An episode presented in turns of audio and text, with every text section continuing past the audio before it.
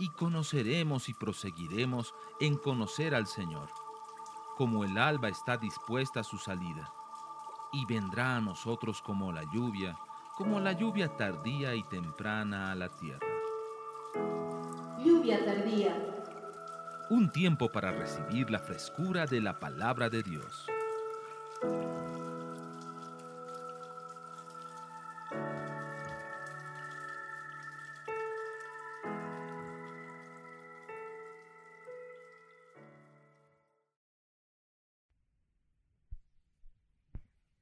De Efesios 1. Váyase a Efesios 1. En este viaje el Señor estuvo hablándome mucho acerca de David y las cuatro ciudades donde él vivió. Ustedes saben que David vivió en cuatro ciudades diferentes. Hoy día le voy a hablar solo de la primera ciudad. Él pasó por un proceso muy especial porque para llegar a ser rey, él tuvo que pasar un entrenamiento. Yo veo que esto viene de Dios por, una sencilla razón. Porque cuando uno no entiende lo que, en qué ciudad está viviendo, uno no se da cuenta qué es lo que debe aprender para poder pasar a la otra ciudad. Jesús vivió en cuatro ciudades. Y la primera ciudad es Belén, la segunda es Adulán, la tercera es Hebrón y la cuarta ciudad es Sión o Jerusalén. Lo que pasa con David es de que él en cada, en cada ciudad en la que vive debe aprender algo. En algunas ciudades se queda más de 15 años. En otras, como en Adulán, se queda 7 años y medio. Pero en cada ciudad Dios lo entrena y lo prepara para que un día él pueda gobernar. Amén. Aquí en el libro de Efesios, capítulo 1, voy a pedirle por favor que busquen su Biblia. Versículo 3 adelante. Unos cuantos versos. Bendito sea Dios y bendito sea el Dios y Padre de nuestro Señor Jesucristo, que nos bendijo con toda bendición espiritual en los lugares celestiales en Cristo, según nos escogió en Él antes de la fundación del mundo, para que fuésemos santos y sin mancha delante de Él en amor, habiéndonos predestinado para ser adoptados hijos suyos por medio de Jesucristo, según el, el, puro afecto de su voluntad, para alabanza de la gloria de su gracia con la cual nos hizo aceptos en el amado, en quien tenemos redención por su sangre, el perdón de pecados según la riqueza de su gracia, que hizo sobreabundar para con nosotros en toda sabiduría e inteligencia dándonos a conocer el misterio de su voluntad según su beneplácito, el cual se había propuesto en sí mismo, de reunir todas las cosas en Cristo, en la dispensación del cumplimiento de los tiempos, así las que están en los cielos como las que están en la tierra. Amén. En Efesios nosotros descubrimos que Jesús quiere que reinemos. En el libro de Corintios dice que nosotros vamos a juzgar a los ángeles. Amén. En el libro de Gálatas dice que somos herederos de todo, pero de que debemos crecer, porque en tanto que somos niños, somos iguales a un esclavo. Una cosa es cierta, has sido llamado para reinar. Cosa es, queridos, de que para reinar tú tienes que pasar por un proceso. Y aunque ha sido mucha gente, todos los que han nacido de Dios, llamados para reinar, no todos van a reinar. ¿Por qué? Porque no todos llegaron a tener cierta estatura. Amén. Entonces yo quiero hablarte a tu espíritu, pero también quiero hablarte a tu mente en esta mañana. No es importante que solo tu espíritu lo agarre, sino tu mente lo agarre. Dios te ha llamado para reinar. Y en estos cuatro domingos vamos a aprender cómo reinar. ¿Qué debo aprender? ¿Qué debo ver? ¿Qué pasos debo dar para poder decir, estoy, estoy pronto o estoy lejos, pero estoy yendo ahí? ¿Y qué es lo que debes aprender en la ciudad donde ahora vives? ¿Qué es lo más importante? Libro de San Mateo, capítulo 11, versículo 29. Llevad mi yugo sobre vosotros y aprended de mí que soy manso y humilde de corazón y hallaréis descanso para vuestras almas. El primer verso con el que quiero empezar y quiero pedirte que lo notes es un verso que te empuje a ser humilde a lo que vas a escuchar y a lo que el Señor te va a hablar. Hay gente que dice, hermano, yo ya tengo 20 años. Yo podría ya estar dando clases en la iglesia. Sí, seguro que sí, no lo dudo. Pero sabes, yo te voy a pedir algo, que tengas el carácter de Cristo. Y sé humilde, sé humilde. Dice que la humildad de corazón nos trae, ¿qué cosa? Descanso. Es, es interesante tratar de imaginar a ustedes que van a reinar un día limpiando la cocina, sacando la basura,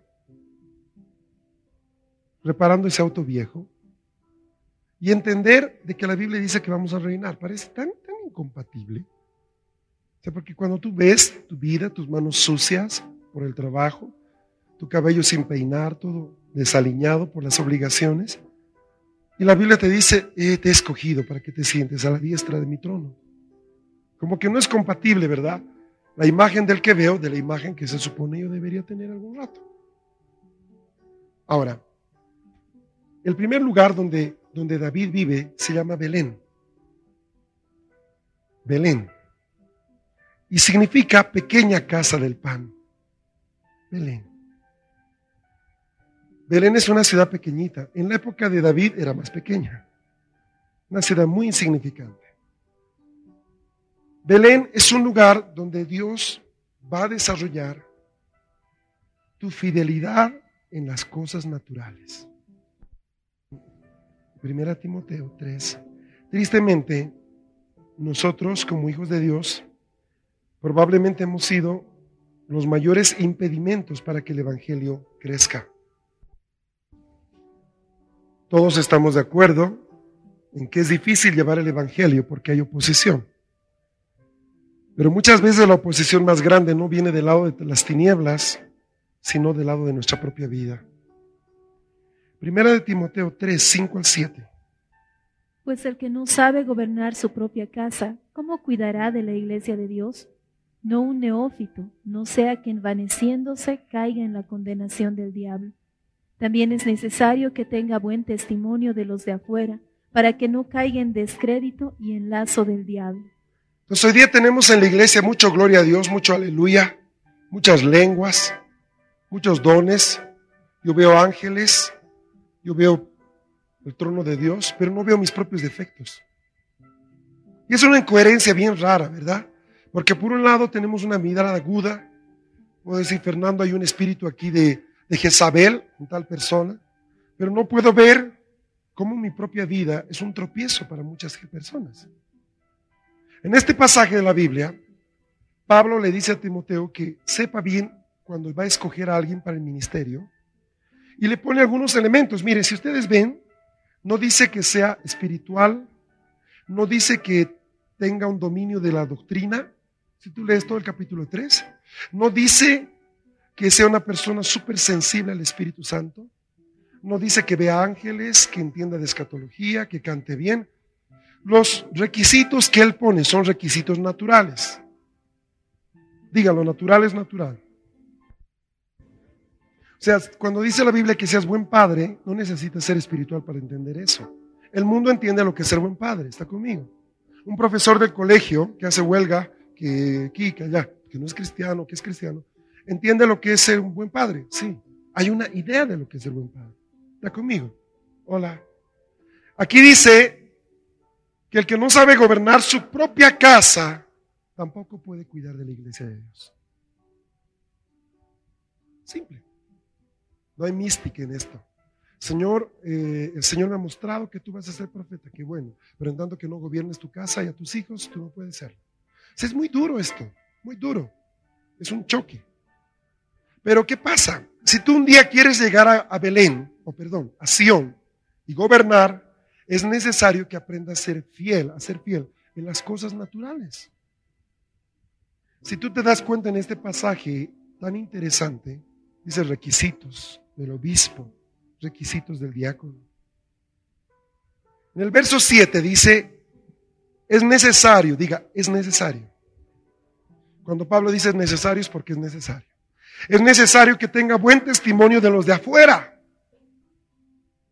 Ahora, ¿cómo lo haces esto compatible, por ejemplo, con lo que Jesús dice que los de afuera no nos van a amar? Que el mundo no nos va a amar. Bueno, una cosa es que el mundo no nos ame porque nos ve distintos, pero otra cosa es que el mundo nos juzgue porque somos incompetentes. Entonces, ¿qué pasa? Si tu casa es la más sucia de la zona, si tu verja está siempre despintada, si tu jardín parece una selva del Amazonas en pequeño, y todas las otras casas son muy limpiecitas, su basura está recogida, la verja está pintada y el césped está cortado, lo que los demás miran de ti no es tu fe, ni dicen, aquí vive un varón profeta de Dios. Dicen, qué cochino es el que vive acá. Qué desordenado es el que vive acá. Pero es lógico. ¿Tú crees que ellos van a ver lo espiritual? No ven lo espiritual, ven lo natural. Está conmigo, lo natural. hay cosas que son sencillas, son cosas básicas. No requieren que tú conozcas, eh, hayas hecho una escuela de liderazgo, ni mucho menos. Santiago 1. Requieren que tú abras tus ojos y empieces a darte cuenta de que hay cosas que debes hacer aunque Dios no te las diga. Si en tu casa se está desvencijando una puerta, sería bueno que le pongas unos tornillos. ¿Verdad? Pues es sencillo. No tienes que esperar que venga un ángel del Señor para que te diga la puerta. Ni le puedes decir que yo estaba orando. Muchas veces los esposos son tropiezos para sus esposas porque no saben ayudar en las cosas que son sencillas en la casa y provocan que ellas se sientan disgustadas, con mucha razón. Santiago 1, 23 al 25. Porque si alguno es oidor de la palabra, pero no hacedor de ella, este es semejante al hombre que considera en un espejo su rostro natural, porque él se considera a sí mismo y se va y luego olvida cómo era mas el que mira atentamente en la perfecta ley, la de la libertad, y persevera en ella, no siendo oidor olvidadizo, sino hacedor de la obra, éste será bienaventurado en lo que hace. Amén. No es difícil oír, amén.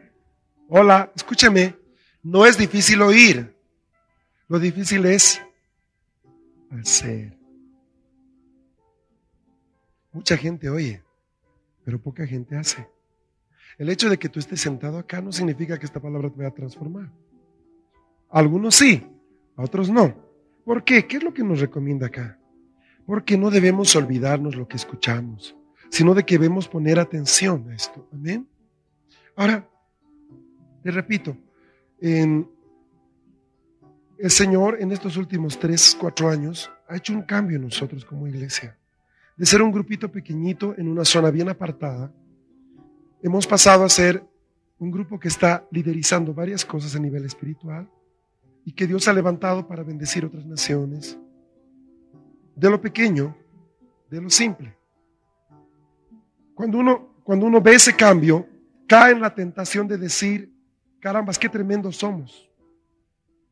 Somos, wow, maravillosos.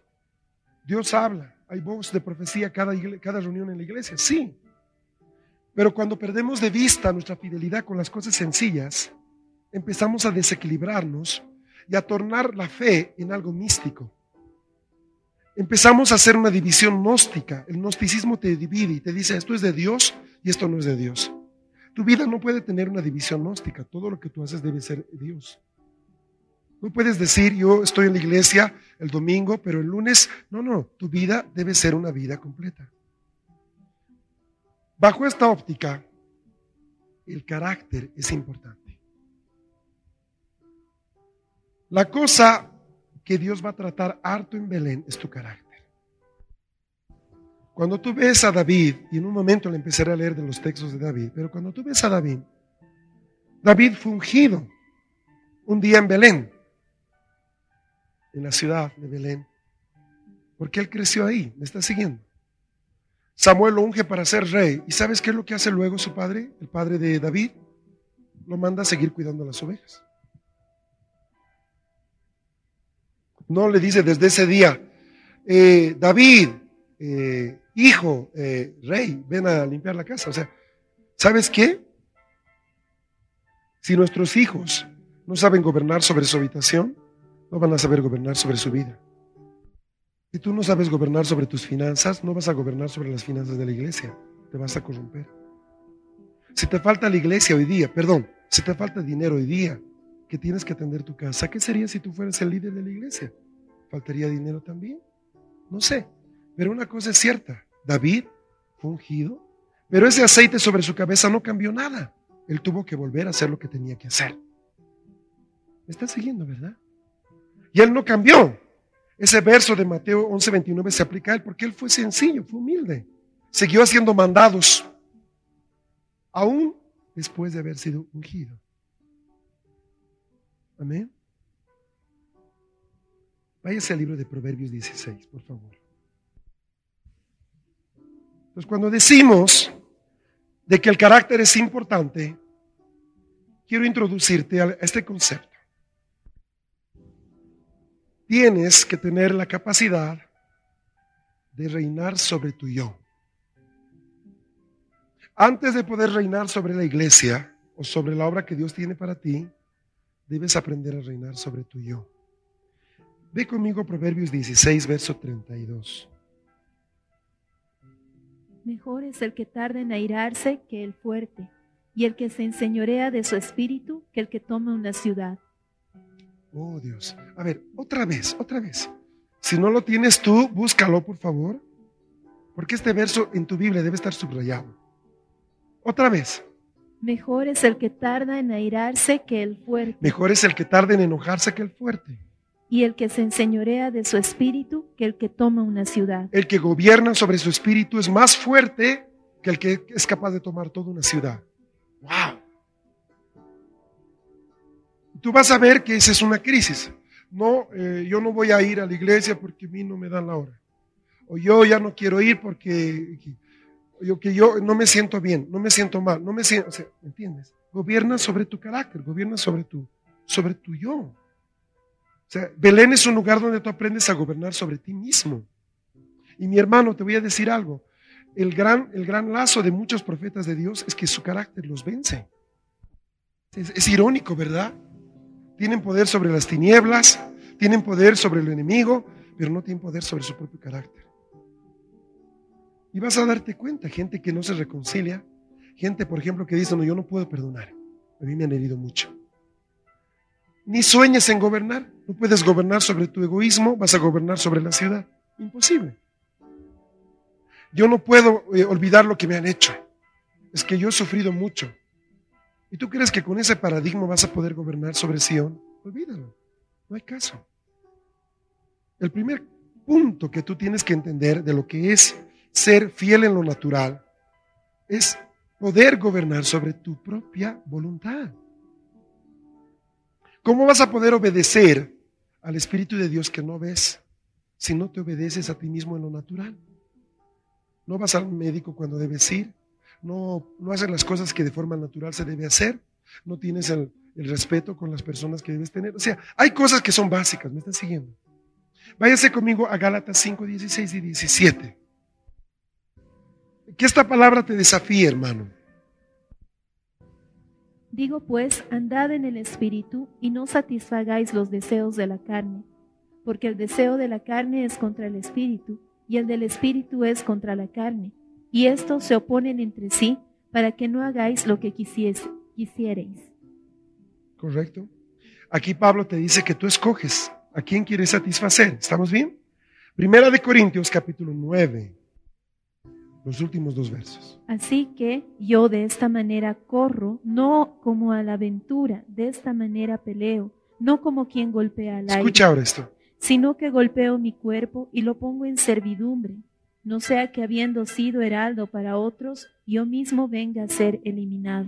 Ahora, ¿qué significa yo golpeo mi cuerpo? Sabes, cuando los monjes, allá hace muchísimos años, entendieron esto, creyeron que aquí estaba diciéndose de que ellos tenían que lastimarse, tenían que flagelarse, golpearse para así matar la carne. Pero Pablo no estaba hablando de eso. Hablaba no, no de golpear nuestro cuerpo como cuerpo, sino hablar, hablaba de gobernar sobre lo que nosotros sentimos hacer. Por ejemplo, uno de los, de los lazos más sencillos es que la gente no puede dejar de comer. Y eso provoca que engorde, que se enferme, porque no sabe controlarse. Es que no puedo, pues.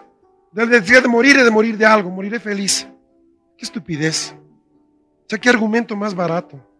Mira lo que dice Proverbios 23 y agárrate, dile al de tu lado, agárrate. Capítulo 23, verso 2. Escuche. Y pon cuchillo a tu garganta si tienes gran apetito. Pon cuchillo a tu garganta si tienes gran apetito, que si no puedes gobernar sobre tu estómago, no puedes gobernar sobre la iglesia. Uh. Tienes tantos pastores obesos, pastores que son templos del Espíritu Santo con sobrepeso, presión arterial alta, colesterol, pero que toca el tercer cielo. Y es una incompatibilidad, no sé si entiendes, pero es incompatible que hablemos de que todo lo puedo en Cristo y no puedo controlar mi, mi estómago. Se parece en Garfield, hermano.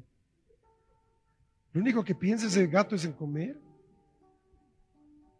Mira lo que dice acá, pon un cuchillo en tu garganta si tienes gran apetito. Ay, lo que te está diciendo es, gobierna sobre tu estómago.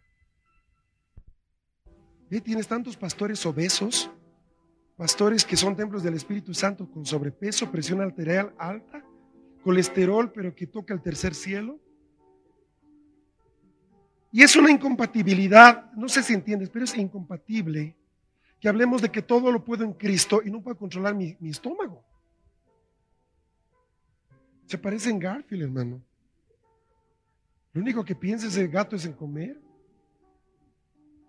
Mira lo que dice acá, pon un cuchillo en tu garganta si tienes gran apetito. Ay, lo que te está diciendo es, gobierna sobre tu estómago. En Mateo 5, 6 y 7, Jesús te enseña tres principios. Te enseña a orar, te enseña a dar y te enseña a ayunar. Levanten su mano un poquito y hagan puño. Ahora hagan lo más fuerte que puedan, que les duela. Vamos, que sus uñas uh, entren fuerte. Vamos a hacerlo hasta 10. Uno, dos, más fuerte. Tres, cuatro, más. Cinco, seis, siete, más. Ocho, nueve, diez. Suéltela. Es más fácil retener o soltar. Es más fácil soltar, hermano. Hay gente que le cuesta soltar, ¿sabes? Su peso.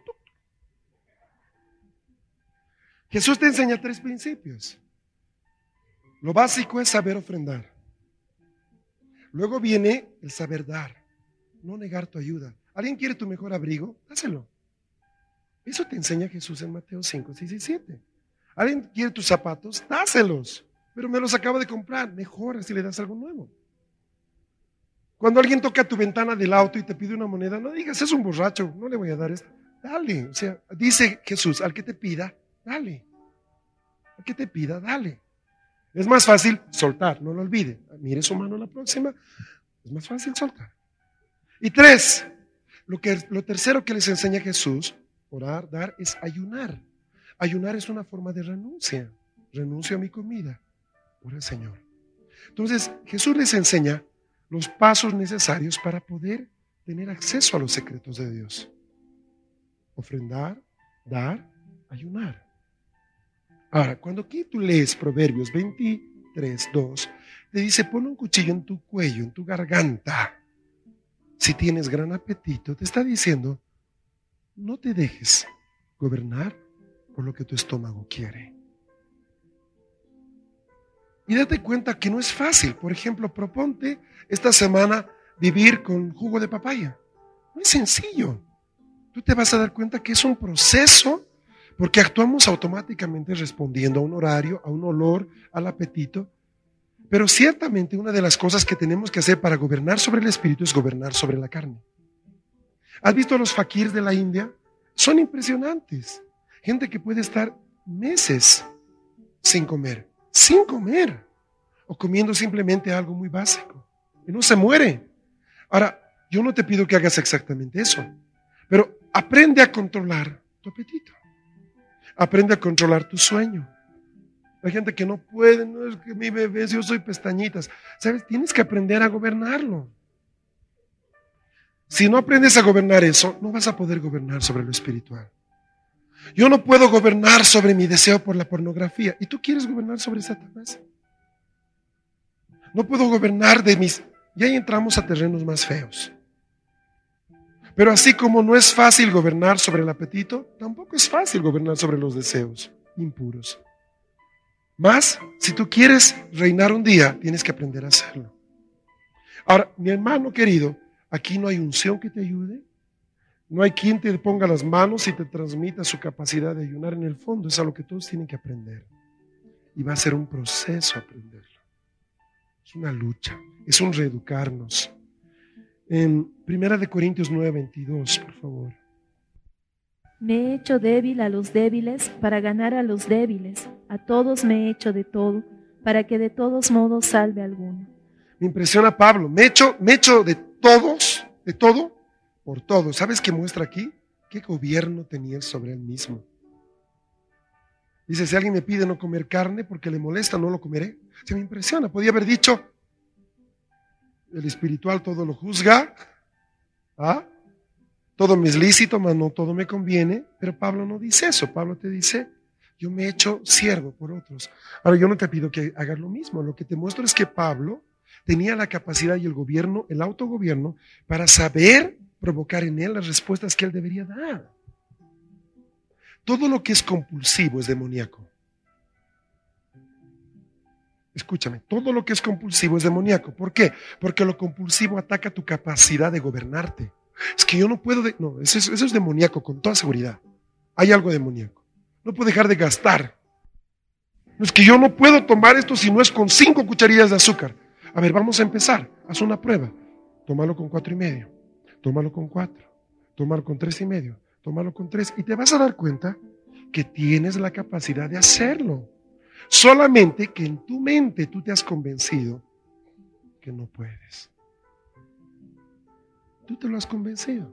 Ahora estamos todos de acuerdo. Cinco cucharillas de azúcar es veneno. ¿Por qué lo tomas? Es que no, para mí no tiene sabor. Hermano, eso nace de tu mente. ¿Crees que tu estómago va a devolver algo porque le dice le falta una cucharilla de azúcar? No. Es tu mente. Vuelvo al punto. ¿Cómo vas a poder gobernar las cosas de Dios? Y ese es el problema. Tú puedes tener aquí un maestro que te esté enseñando los misterios de Dios. Habla de aquí, de allá, la Jerusalén, eso y no puede controlarse y ponerse tres cucharillas en vez de cinco.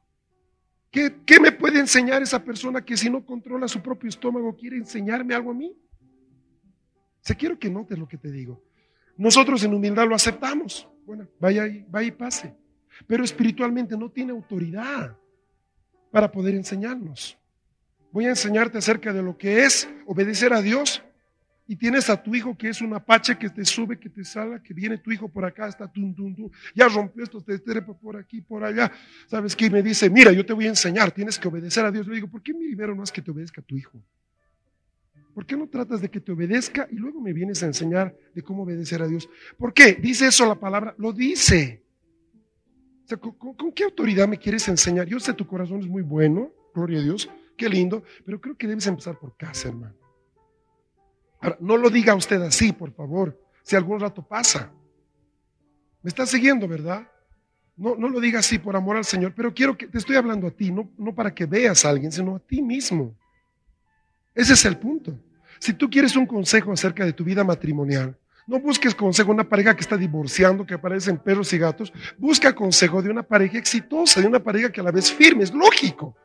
Yo quiero pedirle un consejo de cómo educar a mi hijo. Le voy a preguntar a alguien que veo que sus hijos están en la iglesia, son gente bajo gobierno, son niños normales, pero que saben responder a los patrones de instrucción.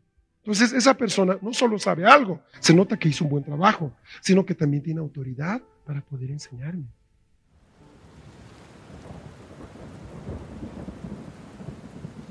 Estás escuchando tu programa Lluvia Tardía.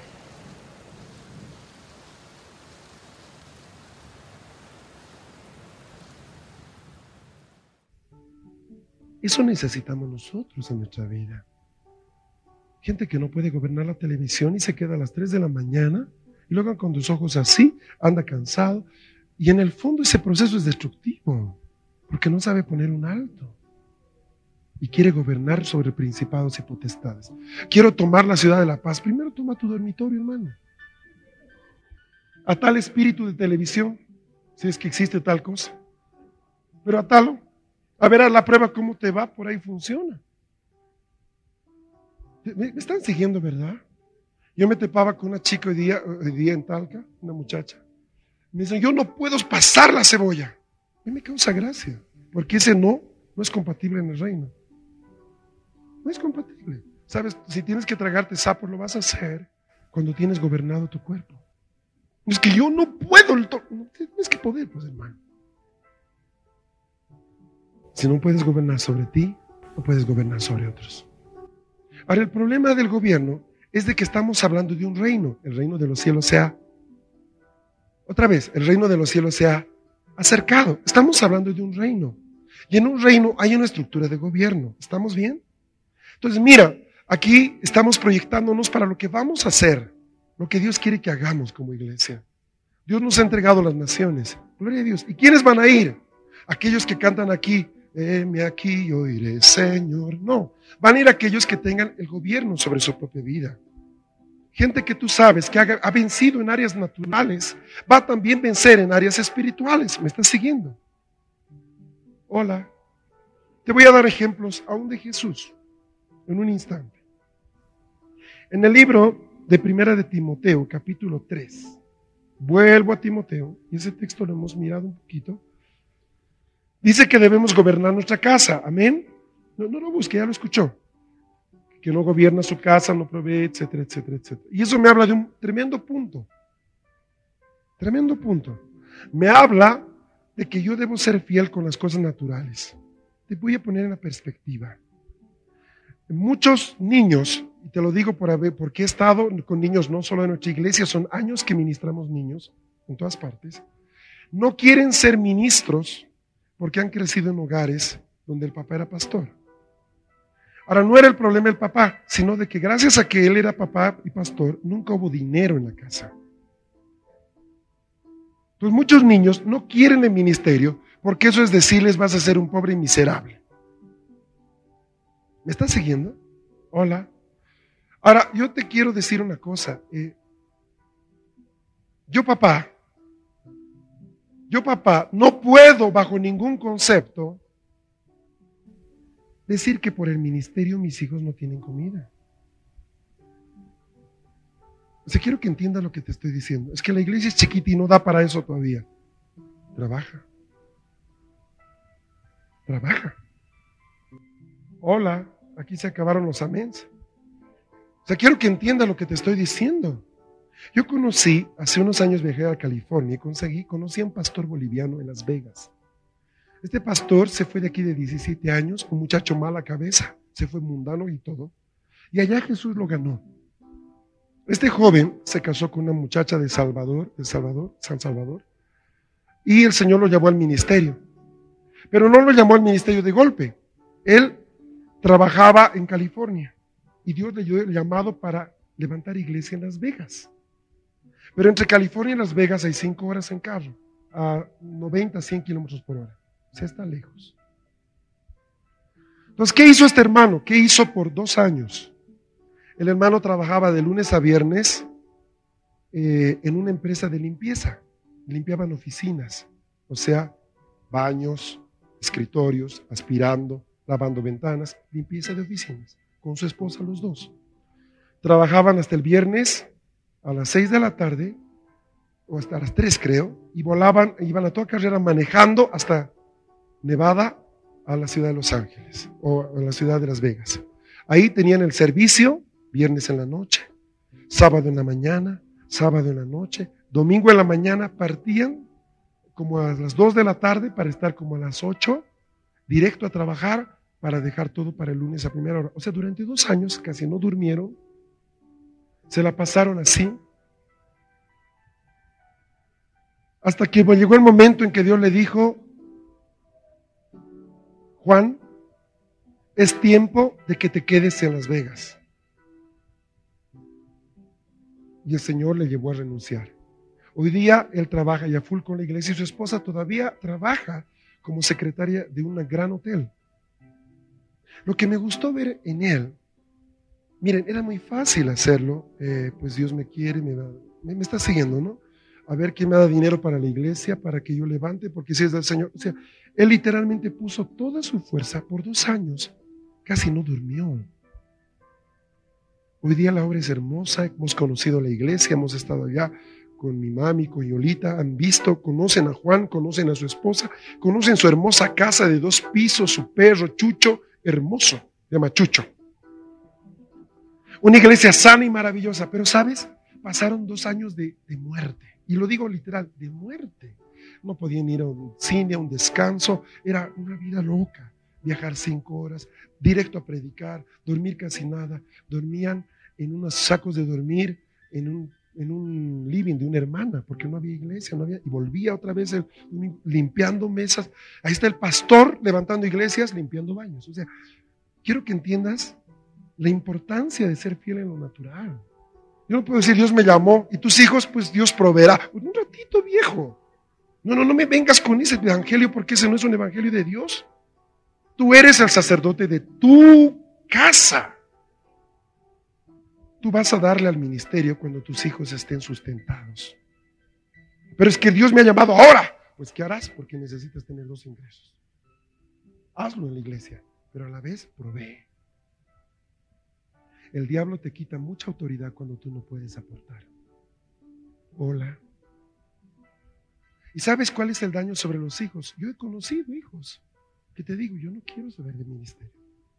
Porque yo sé lo que es crecer con las ropas regaladas de los hermanos, ¿ok? Así que dejemos ahí. Entonces, hermano, creo verdaderamente que cuando Pablo dice que el que no sabe gobernar su casa, el que no sabe proveer, dice, en otra parte, es peor que un incrédulo. Tal vez tenga que vender empanadas y luego predicar. Y voy a hacer ambas cosas porque sé que debo predicar pero también sé que debo sustentar. Y no toda iglesia puede sustentar un pastor, especialmente a principio, es muy duro. Pero ahí es cuando se prueba el carácter de uno. ¿Cuánto estás dispuesto a hacer? Nosotros lo mismo, hemos hecho lo mismo. Hermanos, ahora me conocen en el tiempo completo. O sea que estoy metido esto todo el día. Pero hemos trabajado años porque tengo otra profesión. He trabajado tremendamente. Venía a predicar con mis turnos que salía a 2, 3 de la mañana del banco y luego a predicar temprano en la mañana. Y ha sido nuestro ritmo. Teníamos programas de radio. Yo no bajaba a almorzar. Cada mediodía tenía medio hora de programa. Por años. No comíamos o comíamos donde podíamos. Teníamos que estar dando seminarios. ¿Y cuántos seminarios dábamos? Dábamos dos, tres por semana. Yo tenía mi trabajo, un sueldo, y de ese dinero sacaba para el ministerio, compraba los cassettes para la radio y todo. Nunca pedimos. Hasta que a tal punto llegó que un día el Señor me dijo, Fernando, estás gastando horas de trabajo pagados por la empresa en cosas de la iglesia. Y eso no es correcto. Renuncia. Me di cuenta que sí. Terminaba mi trabajo rápido y luego me ponía a hacer estudios bíblicos, todo, en mi hora de trabajo. Y el Señor me dijo, no está bien eso. Mucha gente se hace votar del trabajo no por ser espiritual, sino porque quiere hacer reunión de oración cuando debe estar trabajando. Te están pagando no por orar, por trabajar. Harás tu reunión de oración antes del trabajo. Hazlo después del trabajo. Me estás siguiendo, ¿verdad? Pero que si te están pagando por ocho horas de trabajo, trabaja ocho horas, porque eso es el testimonio frente delante de Dios. Es simple. Yo te digo, conozco un montón de hermanos que hacen la obra del Señor. Ningún, ninguno de la oficina lo quiere, porque se la pasan, gloria a Dios, aleluya, leyendo mensajes por internet, chateando con los hermanos, escuchando radio cristiana, y su trabajo siempre está demorado. Siempre está demorado. Te pide algo el jefe, sí, al tiro, ahorita, dos días, tres días. Es una pena, hermano.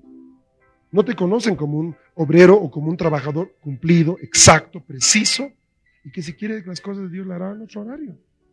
¿Me están siguiendo, verdad? O sea, lo que trato de que, por favor, me entiendan, no estoy, no estoy hablando de nadie en particular. Lo que quiero que te des cuenta es que Belén es un tiempo difícil porque tiene que ver con, con ser probados con las cosas naturales de la vida. ¿Me está siguiendo? Y no es fácil porque va a haber un montón de luchas que vamos a pasar. Váyase a primera de Samuel 16. Cuando yo veo a David, cuando yo veo a David, ¿sabes? David no aparece reinando de buenas a primeras. Por favor, tómalo bien. Primera de Samuel 16.1. Escuche. Dijo Jehová a Samuel, ¿hasta cuándo llorarás a Saúl, habiéndolo yo desechado para que no reine sobre Israel? Llena tu cuerno de aceite y ven, te enviaré a Isaí de Belén, porque de sus hijos me he provisto rey. Ahora, note que Saúl fue levantado por Dios también. Amén. Permítame darle un minuto para que vea a Saúl. Saúl era un buen hombre al principio. Ahora hay algunas personas que cuando son ovejos son una belleza, se vuelven líderes o reyes y Dios te ayude. Él cambió, cambió muchísimo. Cuando él se vuelve rey se cambió mucho. ¿Y sabes cuál era el problema de Saúl? Saúl era una persona que quería hacer su voluntad, no la voluntad de Dios. Él hacía lo que él pensaba que era bueno. Y lo que Dios quería era alguien que no piense lo que es bueno, sino que haga lo que es bueno. Entonces, el problema con Saúl fue repetido. Y Samuel, hasta el final, por ejemplo, Dios ya lo había desechado, pero Samuel no. Ahí lo dice. Samuel todavía iba, y le decía a Saúl, vamos, deja de hacer esto. Y él volvía y el Señor le dice, deja ya de hacer eso. Quiero que vayas a Belén, porque ahí me he provisto otro rey. Mira qué tremendo. Ahora, cuando es enviado ahí, van a pasar un par de cosas. Lee por favor el verso 6. Y aconteció que cuando ellos vinieron, él vio a Eliab y dijo, De cierto delante de Jehová estás ungido. Sigue, sigue. Y Jehová respondió a Samuel, No mires a su parecer ni a lo grande de su estatura, porque yo lo desecho, porque Jehová no mira lo que mira el hombre, pues el hombre mira lo que está delante de sus ojos, pero Jehová mira el corazón. Entonces llamó Isaí a Abinadab y lo hizo pasar delante de Samuel, el cual dijo, Tampoco a éste ha escogido Jehová. Hizo luego pasar Isaí a Sama, y él dijo, Tampoco a éste ha elegido Jehová. E hizo pasar Isaí siete hijos suyos delante de Samuel. Pero Samuel dijo a Isaí, Jehová no ha elegido a este. Es interesante cuando va Samuel le dice, Dios va a escoger uno de tus hijos, lo primero que hace su papá es traer al mejor, según su mente. Yo no sé, pero parece que era un tipazo, ¿no? Y pasan otros otros como un desfile de pasarela, ¿no? Imagínate.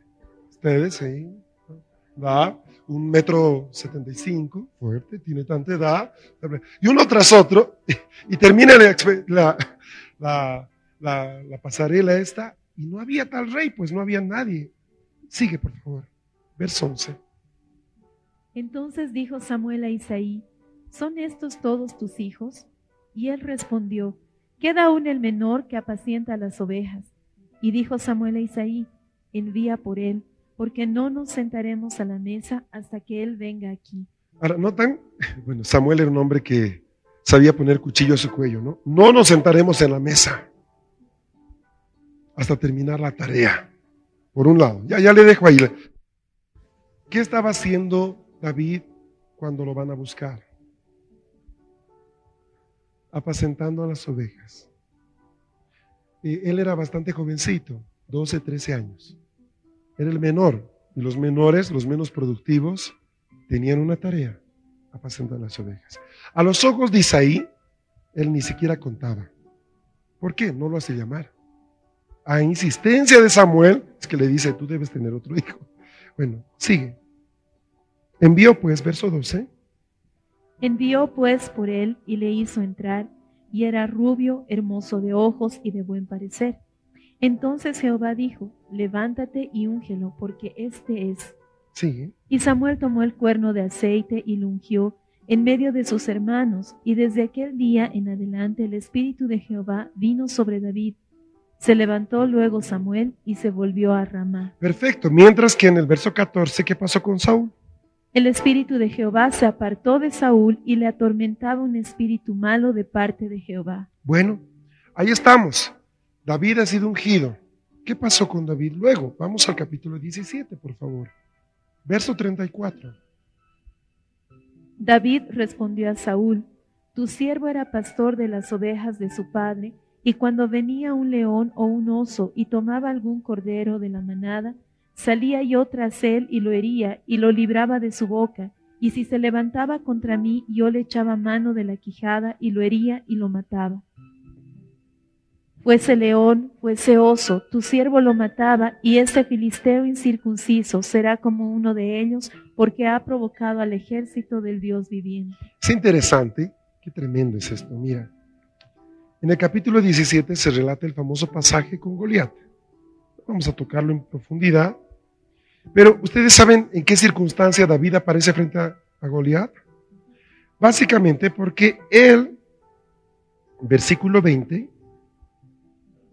se levantó pues David de mañana y dejando las ovejas al cuidado de un guarda, se fue con su carga como Isaí le había mandado y llegó al campamento cuando el ejército salía en orden de batalla y daba el grito de combate. Ahora, él fue llevado, fue enviado a llevar comida a sus hermanos. Los guapetones de la pasarela estaban de soldados. Él no alcanzaba ni a ser soldado porque era muy joven. Entonces, ¿para qué usas al menor de tus hijos? Va a la tienda, ve a comprar, dile a tu tío Pancho que me pase el aspirador. Para eso, ¿no? También Isaí. Hijo, sí, vete a tus hermanos y llévales comida. ¿Cómo va él? Va, no, ¿qué dice? ¿Dejó guarda con las ovejas? Notas, ¿verdad? Hermano, ¿y qué pasó de, de, de la reunión de discipulado que tenías que dirigir? Ah, es que tú me pediste que yo hiciera esto. Y la reunión, eh, es que yo, no dejaste a nadie a cargo. Eh, eh, o sea, pero es que tú me dijiste, sí, hermano, pero que no puedes mascar chicle y caminar a la vez. O sea, ¿cuál es el problema? Si se te ha pedido que hagas algo, primero dejo, deja cubierto esta área, pues, hermano. O sea, parecemos, ¿me entiendes? Los de los circos, ¿no es cierto? Los platos. Y, no, y se nos va todo al piso. O sea, ¿qué hizo él? Dice que dejó guarda cuídame mis ovejas, ¿eh? aquella chiquita está, esta es recién nacida, cuidado mis ovejas, ya vuelvo, estoy llevando un, encargo y vuelvo. Y fue así. Ahí ves su nivel de responsabilidad que él tenía. Cuando él llega, escucha justo la arenga del, o el insulto del filisteo ese, se le sube la sangre a la cabeza, ya, y literalmente lo tienen que agarrar porque él ya le entraba nomás a patadas y puñetes y lo llevan donde Saúl. Le dice, si quieres ir a pelear tienes que hablar con el rey. Entonces va donde el rey. Y ahí está lo que Alejandro nos leyó. Le dice, justamente el verso 34, le dice, tu siervo era pastor de las ovejas de su papá. Y mira lo que dice. Cuando venía un león o un oso y tomaba algún corderito de la manada, ¿qué hacía yo? ¿Salía corriendo? Oso, el oso, el oso. Ese león, ese león, ese león. ¿Sabe qué dice? Yo salía atrás de él, no los dejaba con la, con la presa en la boca. Y lo hería y lo libraba de su boca. Y si se levantaba contra mí, yo le echaba mano de la quijada y lo hería y lo mataba. O sea, Nadie va a tocar mis ovejas. Mm. ¿Sabes qué ves aquí en David? Fidelidad con la tarea asignada. ¿Qué pensaría, quién imaginaría que el futuro rey de Israel, el que iba a gobernar 40 años, pasó su infancia olvidado en un paraje cuidando ovejas? Ahora, ¿no te parezca raro Pregúntale a Moisés. ¿Qué quiero decir con esto? Los años de silencio son los que hablan más. ¿Qué hizo Jesús de los 12 a los 30? Creció y ayudó a su padre en la carpintería. No estuvo en Cachemira predicando otro evangelio, no miró a la India, no fue a Egipto, no. Estuvo y dice en Lucas y crecía en estatura y en gracia. ¿Sabes qué? Él era conocido por ser carpintero. Cuando él empieza su ministerio, la gente dice, ¿no es este acaso el hijo de José, el carpintero? ¿Cómo lo reconocen a Jesús como el hijo de José el carpintero? Porque cuando iban a la carpintería, Jesús estaba trabajando ahí con su papá. Los años de silencio son los años que más hablan. Hola. ¿Cuántos años pasa Jesús en silencio?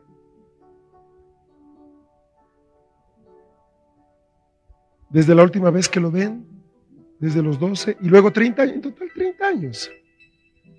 Aparece a los 12 un ratito y luego otro tanto tiempo después. En el caso de David, mucho más que eso, ¿eh?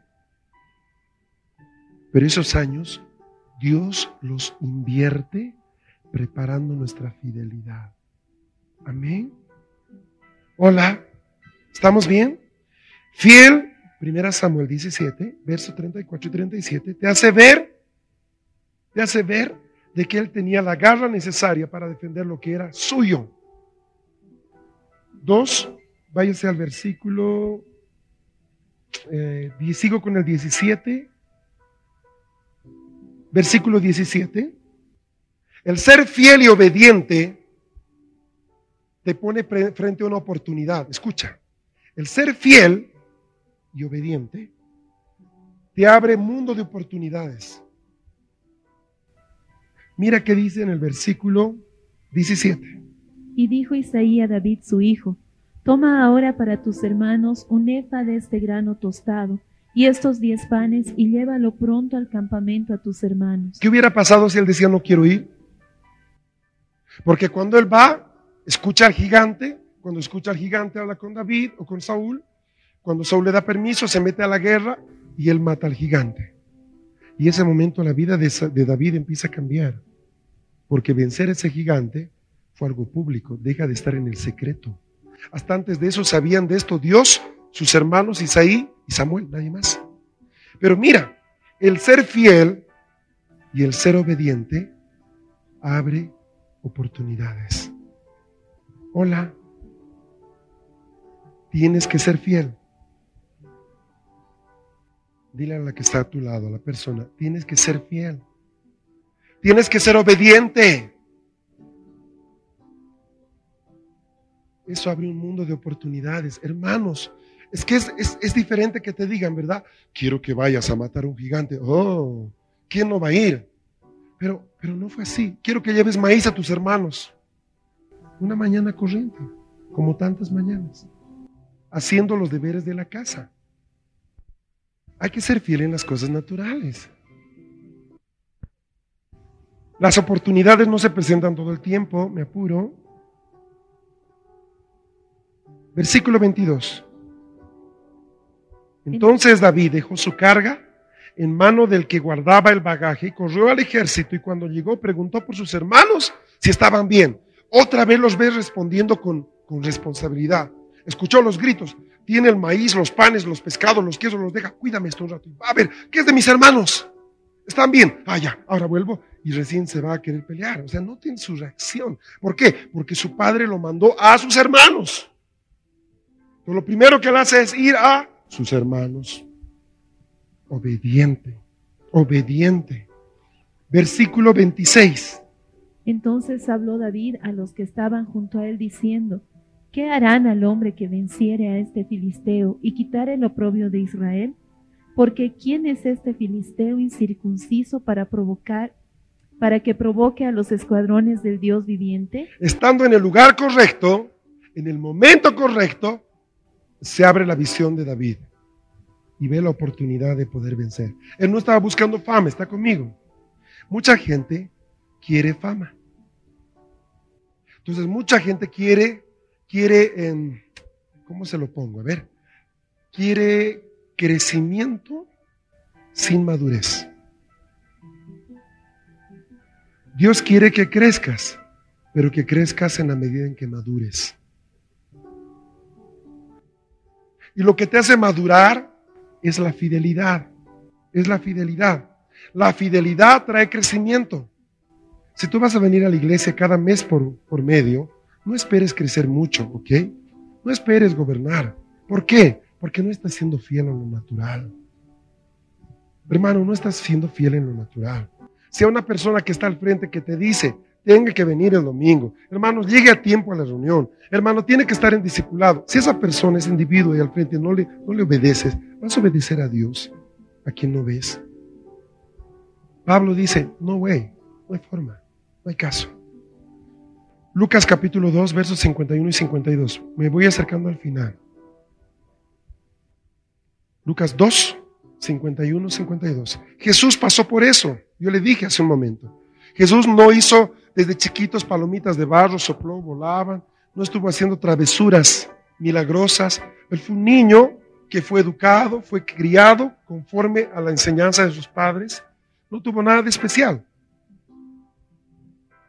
Y descendió con ellos y volvió a Nazaret y estaba sujeto a ellos, y su madre guardaba todas estas cosas en su corazón. Y Jesús crecía en sabiduría y en estatura y en gracia para con Dios y los hombres. En gracia para con Dios y quién? ¿Sabes cuál era el niño favorito del barrio? Jesús. No de veras. Crecía en gracia frente a los hombres. No era, oye, no le hablen, ¿por qué? Porque es bien ungido y se enoja fácil. O sea, si había un niño que era querido en la zona, era Yeshua, hola Yeshua, ¿cómo está doña fulana? ¿Qué tal? ¿Cómo está? Qué gusto. Le ayudo con su bolsa. O sea, es sencillo. Y ahí está el creador del universo llevando la bolsa de mandados de doña Lola, ¿entiendes? Sí, es sencillo. Dios te va a ascender cuando tú hagas eso. ¿Qué pasa? Uno de tus niños ya ve ángeles, ha orado y profetizado, tremendo. Sí, ve a comprar pan. ¿Yo el profeta? Sí, tú el profeta. Apúrate porque vas a ir a profetizar de narísimo. O sea, el que podamos nosotros enseñar la sencillez a nuestros jóvenes, a la gente y tristemente a unos maridos y esposas de la iglesia que no han sido bien educados. ¿Me están siguiendo? Es parte de eso. Qué rico. Quiero darles un seminario de cómo moverse en lo profético. Todos estamos. Queremos darles un seminario de cómo arreglar la casa. Ahí van a venir cuatro gatos. ¿Por qué? Porque presumimos que no es tan importante. Orden con sus gastos. Vuelvo al punto. Gente que nunca le llega a fin de mes sonriente, está allá. ¿Por qué, hermano? Es que usted no sabe, gano muy poco. Pero no tiene que ver de cuánto ganes, tiene que ver de ser responsable. Ser responsable con Dios, ser responsable con tus obligaciones. Dios es bueno. Él va a hacer que multiplique tu grano, no va a faltar. Primera de Pedro 2.12. Sonría, manteniendo buena vuestra manera de vivir entre los gentiles. Hola, no seas conocido como el antipático de la oficina, el religioso. Ay, no, no, no, no. ¿Entiendes, verdad? No, para que los que murmuran de vosotros como de malhechores glorifiquen a Dios en el día de la visitación al considerar vuestras buenas obras. Primera de Pedro 2.2 hemos leído. Hermano, en Belén tienes que aprender tres cosas. Resumo. Número uno, Lucas 16, 10. La primera cosa que debes atender o aprender. Lucas 16, 10 es la siguiente. El que es fiel en lo muy poco, también en lo más es fiel. Y en lo que en lo muy poco es injusto, también en lo más es injusto. ¿Me está siguiendo? Sea gente cariñosa. Sabe, yo no le pido de que, de que usted eh, esté diciéndome, ¿qué necesitas? ¿Qué necesitas? ¿Qué necesitas? Yo no necesito eso. Pero es hermoso cuando tú ves gente que siempre está atenta a ti. ¿Sabes? Lo hemos visto. Ese hermano que, ¿cómo están? ¿Todo está bien? Qué lindo verlos. Hay hermanos que solo te llaman para que tú los visites o para que ores por ellos o para darles, tengo un problema, mi hijo de nuevo, pero nunca te llaman para decirte, ¿cómo estás? ¿Qué tal están los chicos? Gloria a Dios por eso. Sabes, hemos estado orando por ti. Dios te bendiga, hermano. Cuando esa persona necesita un problema, tú al tiro reaccionas, porque es una persona que siempre se preocupó por ti. Pero muchas veces cuando esa persona complicada que aparece de vez en cuando, ¿qué se llama el hermano fulanito? Viene y te necesito urgente hablar, le dice, lo veo en dos semanas, hermano. ¿Por qué? Porque no digo que se va a actuar así, ni es correcto hacerlo, pero es lo propio contigo. Tú harías lo mismo. Tienes un afecto especial por aquellas personas que son atentas contigo.